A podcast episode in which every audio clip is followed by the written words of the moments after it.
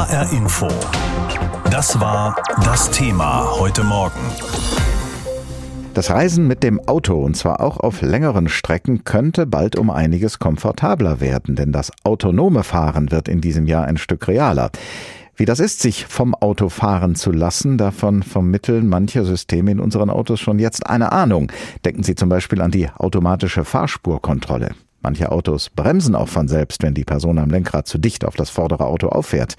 Nun aber wird das autonome Fahren auf ein neues Level gehoben. Und wenn unser Auto entsprechend eingerichtet ist, dann wird es in Zukunft immer weniger auf unser Zutun angewiesen sein. Und für uns besteht dann nicht nur die Möglichkeit, uns kurz mal vom Geschehen auf der Straße abzuwenden, sondern wir können dann sogar ein Schläfchen, eine Siesta halten, auch während einer längeren Autofahrt. Autonomes Fahren, Gefahr oder Segen, so haben wir das Thema heute Morgen hier in HR Info genannt. Und vor der Sendung habe ich darüber mit Professor Christoph Stiller gesprochen. Er ist Direktor am FZI, am Forschungszentrum Informatik und Professor am Karlsruher Institut für Technologie. Herr Professor Stiller, manchen von uns wird mulmig, wenn sie an autonome Fahrzeuge denken und an schlafende Menschen auf dem Fahrersitz. Wie fühlen Sie sich damit? Ich fühle mich damit sehr gut. Es ist eine zunächst sehr einfache Funktion, die realisiert wird, aber es ist schon der Beginn einer Zeitenwende im Autofahren. Was verschafft Ihnen das Vertrauen, sich in ein solches autonom fahrendes Auto zu setzen und nicht zu befürchten, dass das Sie dann gleich vor die nächste Wand fährt? Ähm, zunächst einmal hat man eine sehr einfache Funktion realisiert, die man sehr sicher beherrscht, und zwar sicherer als ein Mensch. Das heißt, das System, über das wir jetzt sprechen, dieses Drive-Pilot, der funktioniert erstmal nur auf Autobahnen und in sehr einfachen Situationen, nämlich es beschränkt bis 60 Stundenkilometer, also im zäh fließenden Verkehr. Da kann ohnehin nicht viel passieren. Und das Fahrzeug wird zudem noch sicherer als ein Mensch. Es gab ja schon Modellversuche zum autonomen Fahren. Einige haben auch Sie selbst geleitet. Bei einem Modellversuch haben autonome Kleinbusse einige Menschen in Karlsruhe zu Haltestellen des öffentlichen Nahverkehrs gebracht. Wie reibungslos, wie unfallfrei hat das funktioniert? Das ist natürlich unfallfrei verlaufen. Natürlich, Und sagen Sie. ähm, aber es ist noch bei weitem nicht serienreif. Das heißt, das, was wir jetzt haben, ist ein System, das einen Serienanspruch hat. Das heißt, da kann man Kunden reinsetzen, da braucht man keinen Sicherheitsfahrer. In dem Projekt, über das Sie gesprochen hatten, brauchte man noch einen Sicherheitsfahrer. Ähm, das heißt, der wissenschaftliche Nutzen, der ist sicherlich sehr hoch gewesen, aber der wirtschaftliche Nutzen war noch nicht da. Nun ist es auf jeden Fall ermutigend, wenn so ein Modellprojekt unfallfrei verläuft. In der japanischen Hauptstadt Tokio hat es allerdings einen Unfall gegeben während der Paralympischen Spiele. Da hat ein autonomer Shuttlebus die Reaktion eines sehbehinderten Judoka falsch eingeschätzt. Er, der autonome Bus, ist nämlich davon ausgegangen, dass der Judoka sich so verhalten würde, wie es jemand mit guten Augen tun würde, dass er nämlich stehen bleibt, wenn da ein Fahrzeug sich nähert. Der Sehbehinderte hat das aber nicht getan und der autonom fahrende Kleinbus hat ihn deshalb angefahren. Kommen Ihnen nach solchen Unfällen so gar keine Zweifel?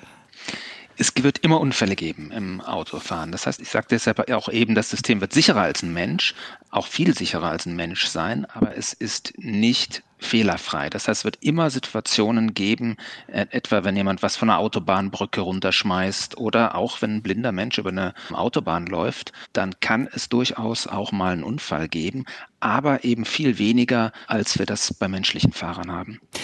Wenn ich mir überlege, wie sich möglicherweise Fehler von Maschinen und Fehler von Menschen unterscheiden, dann stelle ich mir vor, ein Mensch am Steuer kann aus einer vorübergehenden Müdigkeit plötzlich wach werden und dann vielleicht in letzter Sekunde doch noch einen Unfall verhindern.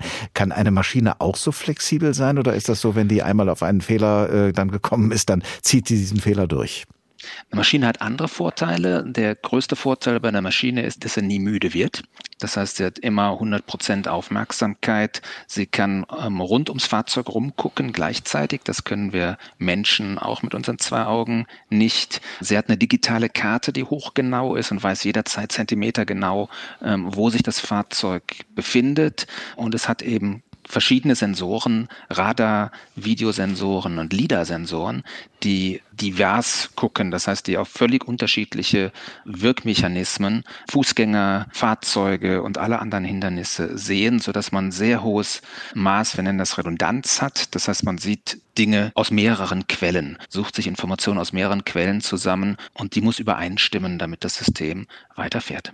Allerdings kann eine Maschine all das, was Sie jetzt beschrieben haben, ja nur deswegen, weil Menschen es ihr in Anführungsstrichen beigebracht haben, weil Menschen sie entsprechend programmiert haben. Das heißt, die Maschine ist dann doch wieder von den fehlerhaften Menschen abhängig. Ja, das stimmt. Die Maschine hat aber dann den Vorteil, dass sie lernen kann. Das heißt, in nachfolgenden Generationen werden Unfälle oder beinahe Unfälle, die passieren könnten, werden dann in nachfolgenden Generationen immer sicherer. Und ich habe nicht den geringsten Zweifel, dass Fahrzeuge in den nächsten, ich sage mal 10, 20 Jahren in jeder Situation besser fahren können, sehr viel besser und sicherer fahren können, als ein Mensch das kann. Was meinen Sie, wie schnell wird sich das autonome Fahren in Deutschland etablieren und wann ist damit zu rechnen, dass es auf eine nächsthöhere Stufe angehoben wird? Wann wird das autonome Fahren also überall in den Städten auf allen Straßen üblich sein? Ich tippe, dass man auf jeden Fall noch 10 bis 20 Jahre brauchen wird, bis man in allen Situationen so sicher fährt, dass man sagen kann, wir sind so erheblich viel sicherer als ein Mensch, dass man es zulassen kann. Gefühlt kommt es ja nur noch selten vor, dass Deutschland bei der Einführung neuer Technologien ganz vorne mit dabei ist. Für selbstfahrende Autos bzw. für deren Vorstufen trifft das aber durchaus zu. Der Gesetzgeber ist hier nämlich weiter als in vielen anderen Ländern. Und so könnten in diesem gerade begonnenen Jahr 2022 noch mehr Fahrzeuge mit autonomen Funktionen als bisher auf der Straße zu finden sein. Das ist heute Morgen das Thema hier in HR Info und unser Wirtschaftsreporter Roman Warschauer sagt uns jetzt, was alles schon möglich ist beim Auto autonomen Fahren. Drive Pilot nennt Mercedes sein neues System für hochautomatisiertes Fahren, das hier Maria Bergmann aus der Entwicklungsabteilung des Unternehmens in einem Internetvideo vorführt. Der Drive Pilot kann über die zusätzlichen Tasten am Lenkrad aktiviert werden. Und ich kann als Fahrer meine Hände vom Lenkrad wegnehmen. Auf geeigneten Autobahnabschnitten und bei hohem Verkehrsaufkommen, wie zum Beispiel einem Stau oder stockendem Verkehr, kann der Drive Pilot bis zu den gesetzlich vorgeschriebenen 60 km/h die Fahraufgabe übernehmen. Allerdings muss der Fahrer jederzeit das Steuer wieder übernehmen können, wenn das System etwa an seine Grenzen stößt. Ab Anfang dieses Jahres ist die Technik bestellbar. Sechs Stufen Level von 0 bis 5 hin zum völlig selbstständig fahrenden Auto gibt es, erklärt Holger Marschner, Professor für Fahrzeugtechnik an der Frankfurt University of Applied Sciences. Der Drive Pilot von Mercedes ist der dabei bisher höchste Level, den man im Alltag antreffen könnte. Das, was jetzt gerade kommt, ist Level 3.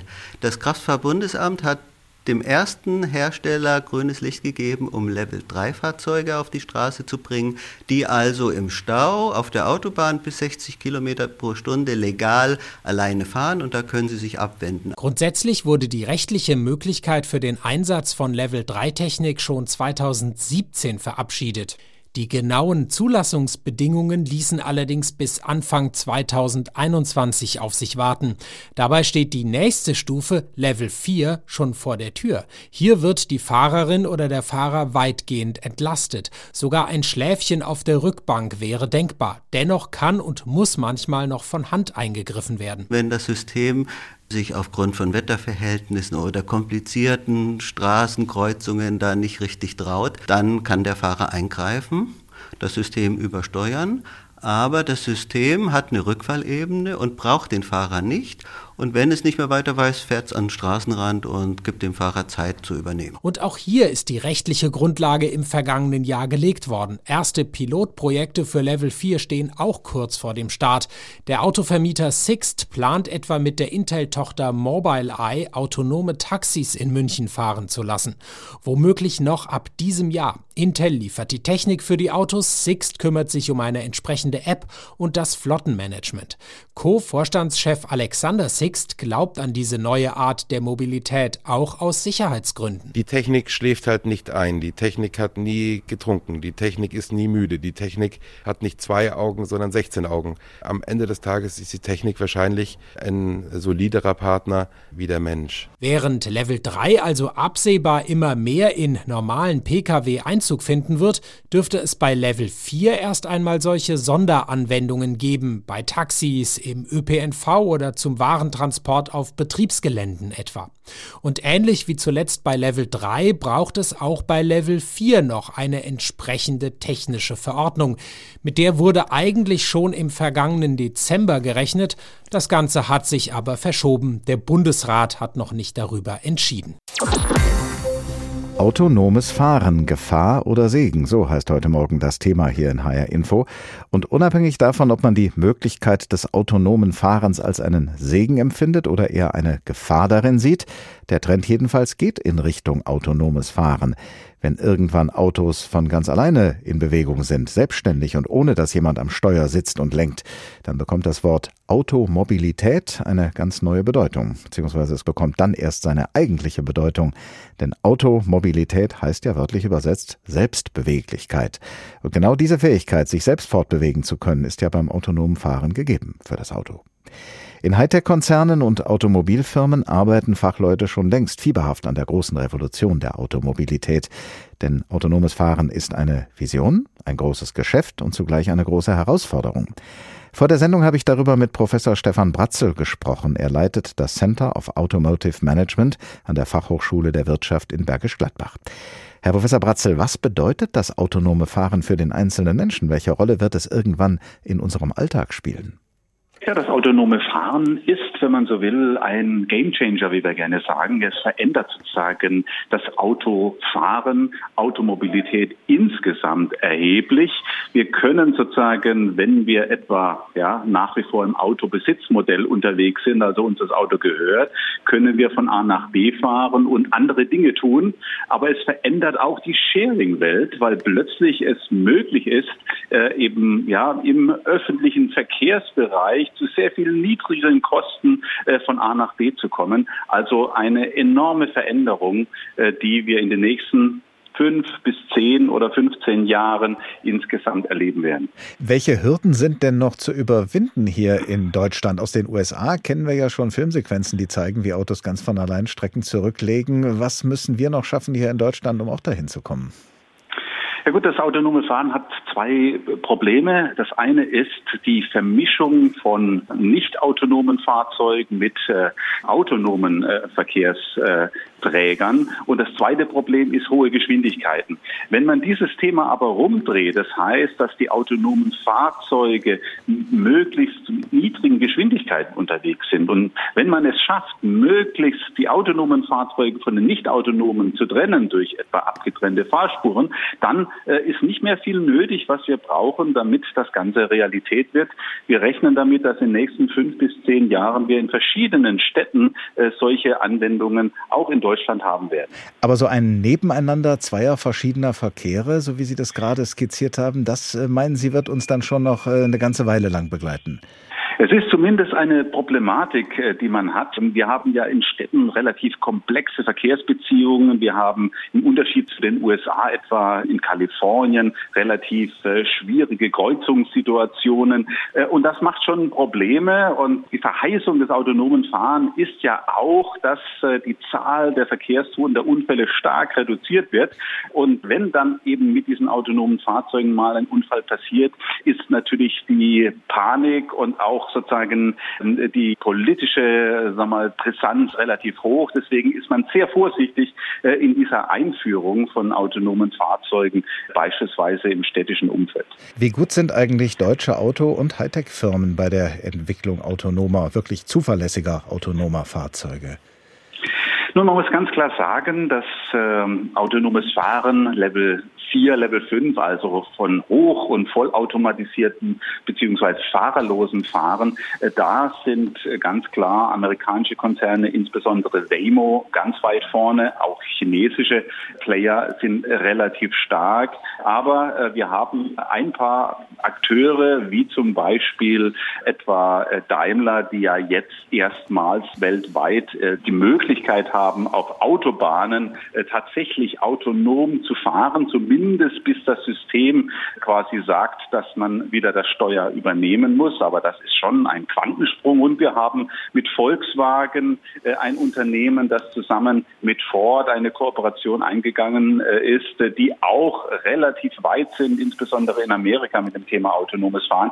Also wir sind jetzt nicht in der ersten Reihe, ja, was das vollautonome Fahren anbetrifft, aber wir kommen, wenn man so will, ja, in der zweiten Reihe. Wir müssen noch einiges an äh, ja, Kompetenzen hinzugewinnen, ja, um äh, hier äh, am Ende des Tages ganz weit vorne mitspielen zu können. Was bedeutet also der Trend zum autonomen Fahren mittel- und langfristig für die Wirtschaft? Werden herkömmliche Automobilkonzerne pleite gehen, wenn sie bei diesem Trend nicht mithalten können? Ja, ich glaube, dass sich das Automobil äh, grundsätzlich verändern wird. Wenn Fahrzeuge tatsächlich autonom fahren können, dann kommt es auf ganz andere Themen im Fahrzeug an, die relevant werden. Dann kommt es auf die Vernetzung an, dann kommt es auf äh, entsprechende E-Commerce-Funktionen im Fahrzeug an, dann wird das Interior sehr wichtig und das Fahrzeug an sich verliert etwas äh, eben an Bedeutung. Deswegen äh, versuchen auch solche Ride-Hailing-Firmen wie Didi Chuching in China oder etwa auch Uber das Thema autonomes Fahren mit voranzubringen, weil sie glauben, dass dann dann äh, ein völlig neues Geschäftsmodell äh, eben möglich ist, das ihnen äh, eben ein großes Auskommen künftig äh, ermöglicht. Und Automobilhersteller, die beim Thema autonomes Fahren nicht dabei sind, äh, die drohen dann zu reinen Hardware-Lieferanten sich äh, zu entwickeln. Und das ist äh, praktisch der Beginn einer neuen Automobilitätswelt, das stark durch das Thema autonomes Fahren bestimmt wird ein Auto, ein Laster oder einen Bus stundenlang über eine Straße steuern und sonst nichts dabei machen können, außer vielleicht Radio hören. Ich bin mir ziemlich sicher, in ein paar Generationen werden die Menschen mit Staunen auf diese alten Zeiten zurückblicken und froh sein, dass sie vorbei sind, dass ihre Autos, Laster und Busse selbst fahren können. Schwer vorstellbar? Ja, momentan vielleicht schon noch, aber wenn wir uns anschauen, was es schon alles gibt, was schon alles in die Richtung autonomes Fahren geht, dann ist das schon einiges. Fünf Stufen gibt es auf dem Weg zum autonomen Fahren. Sie tragen auch ganz spezifische Namen, um auszudrücken, was sie im Einzelnen beinhalten. Stufe 1 assistiert. Der Fahrer fährt das Auto selbst, wird aber von der Technik im Auto unterstützt, zum Beispiel durch einen Tempomat. Der sorgt für eine gleichbleibende Geschwindigkeit und einen Sicherheitsabstand zu anderen Autos. Stufe 2 teilautomatisiert. Jetzt kann das Auto ein paar Aufgaben zeitweise selbst übernehmen, ohne dass der Mensch eingreift. Zum Beispiel den Wagen auf der Autobahn in der Spur halten, bremsen und beschleunigen und sogar selbstständig einparken. Der Fahrer kann auch mal kurz die Hände vom Steuer nehmen. Für einen Unfall wäre er verantwortlich, auch wenn sein Wagen keinen Fehler gemeldet hat. Stufe 3 hochautomatisiert. Jetzt darf der Fahrer sich auch mal vom Verkehr abwenden, also zum Beispiel Zeitung lesen. Das Auto fährt selbstständig. Es überholt, bremst, beschleunigt, je nach Verkehrslage. Wenn das System allerdings ein Problem erkennt und sich durch ein Signal meldet, muss der Fahrer umgehend das Steuer übernehmen. Stufe 4 vollautomatisiert. Nun wird der Fahrer zum Passagier. Er kann das Fahren komplett abgeben, er darf sogar schlafen. Das Auto bewältigt Fahrten auf bestimmten Strecken völlig selbstständig. Das System erkennt seine Grenzen rechtzeitig und kann eigenständig für ausreichend Sicherheit sorgen. Die Passagiere haften während der vollautomatisierten Fahrt nicht für Verkehrsverstöße oder Schäden. Stufe 5 autonom. Es gibt keinen Autofahrer mehr, sondern nur noch Passagiere. Die Technik im Auto bewältigt alle Verkehrslagen. Selbst komplexe Situationen, etwa das Queren einer Kreuzung, das Durchfahren eines Kreisverkehrs oder das richtige Verhalten an einem Zebrastreifen. Sogar Fahrten ohne Insassen sind hier möglich. Jutta Nieswand mit einem Überblick über die verschiedenen Stufen und Kategorien beim autonomen Fahren. Und in diesem Jahr, in 2022, soll sich da einiges tun bei uns in Deutschland. Und auch der RMV, der Rhein-Main-Verkehrsverbund, probiert da schon einiges aus und testet Busse, die autonom fahren können. Seit zwei Jahren zum Beispiel gibt's den Easy, einen autonomen Shuttlebus. Der war zum Beispiel schon am Mainkai in Frankfurt unterwegs und zuletzt bis Ende Dezember in Bad Sodensaal-Münster. Im Kloster Eberbach macht er gerade Winterpause und ab Februar geht's dort wieder los. Ganz von alleine, ohne Fahrer, setzt sich Easy in Bewegung und rollt langsam über den Asphalt. Der Elektro-Shuttlebus sieht aus wie ein Kasten auf vier Rädern in weiß-türkisfarbenem Design mit großen Fensterscheiben und einer Schiebetür zum Ein- und Aussteigen. Über Sensoren und Kameras registriert Easy, was um ihn herum passiert. Kommt ihm unerwartet etwas in die Quere, legt er eine Vollbremsung hin, erklärt Projektleiter Thomas Möginger vom Rhein-Main-Verkehrsverbund RMV. Aktuell sind die Fahrzeuge noch sehr defensiv eingestellt und reagieren wirklich auf die kleinsten Bewegungen. Der Klassiker ist, dass das Blatt vom Baum fällt, äh, das als Hindernis erkannt wird oder auch wenn äh, ein Vogel an dem Shuttle zu nah vorbeifliegt. Das sind tatsächlich die Herausforderungen, die wir aktuell haben. Eine andere Herausforderung ist im Moment noch die Geschwindigkeit. Denn Easy kann maximal 15 Kilometer pro Stunde fahren. Ziemlich lahm also. Und trotzdem, wo er auch hinkommt, der autonome Shuttlebus macht die Leute neugierig. In Bad Sodensalmünster war er das erste Mal im normalen Straßenverkehr unterwegs. Das Ehepaar Scheile hat eine Probefahrt gemacht. Sehr schön. Angenehm, man sitzt ja. schön, ja, und ja, wunderbar. Ich habe auch keine Angst oder irgendwas. Er müsste natürlich etwas schneller fahren und äh, sagen wir mal vom Fahrkomfort her langsamer stoppen und äh, besser anfahren und solche Dinge. Um Easy weiterzuentwickeln, soll außerdem künstliche Intelligenz ins Spiel kommen. Bisher kann der Shuttlebus nur eine Strecke abfahren, die vorher exakt mit allen Details einprogrammiert wurde. Von dieser Strecke kann er nicht abweichen. Tritt ein Hindernis auf, streikt Easy. Ein Operator an Bord oder ein Mitarbeiter in der Leitstelle müssen ihm dann auf die Sprünge helfen. Mithilfe von künstlicher Intelligenz soll sich das in Zukunft ändern, erklärt der Projektleiter. Dann haben wir auch die Möglichkeit, entsprechend dem Fahrzeug zu sagen, du hast jetzt ein Gebiet, das vorher kartiert wird und in dem Gebiet darfst du dich im Prinzip anhand der Verkehrsregeln bewegen und quasi frei in dem Raum deine eigenen Wege suchen. Also Umfahrung, Umwege, Baustellen als Hindernis zum Beispiel, das könnte das Shuttle dann eigenständig umfahren. Unter diesen Bedingungen wären autonome Fahrzeuge dann auch wirklich in der Praxis brauchbar. Der RMV will das mit einem anderen Zukunftsprojekt verbinden. On-Demand-Verkehr, also Fahrzeuge, die nicht nach einem festen Fahrplan unterwegs sind, sondern auf Abruf fahren, wann und wo die Kunden sie brauchen, sagt er RMV-Sprecherin Vanessa Rehermann. Autonome Fahrzeuge können gerade insbesondere im ländlichen Raum, wenn man sie da mit On-Demand-Verkehr verknüpft, eine deutlich bessere Anbindung schaffen, früh morgens und spät abends. Und dann hätten wir dort eine viel, viel bessere Feinerschließung. Also wenn wir da äh, diese beiden Projekte zusammenführen können, dann hat das ein riesiges Potenzial, den ÖPNV im ländlichen Raum zu revolutionieren. Der RMV ist optimistisch und schätzt, dass schon in vier, fünf Jahren die ersten autonomen On-Demand-Busse im Einsatz sein könnten. Aktuell sucht der Verkehrsverbund gerade nach einer neuen Teststrecke, auf der der Easy noch mehr Erfahrungen sammeln kann. Marie-Kathrin Fromm über den Easy, den autonomen Shuttlebus des RMV, der seit zwei Jahren getestet wird auf ganz unterschiedlichen Strecken. HR Info. Das Thema. Wer es hört, hat mehr zu sagen.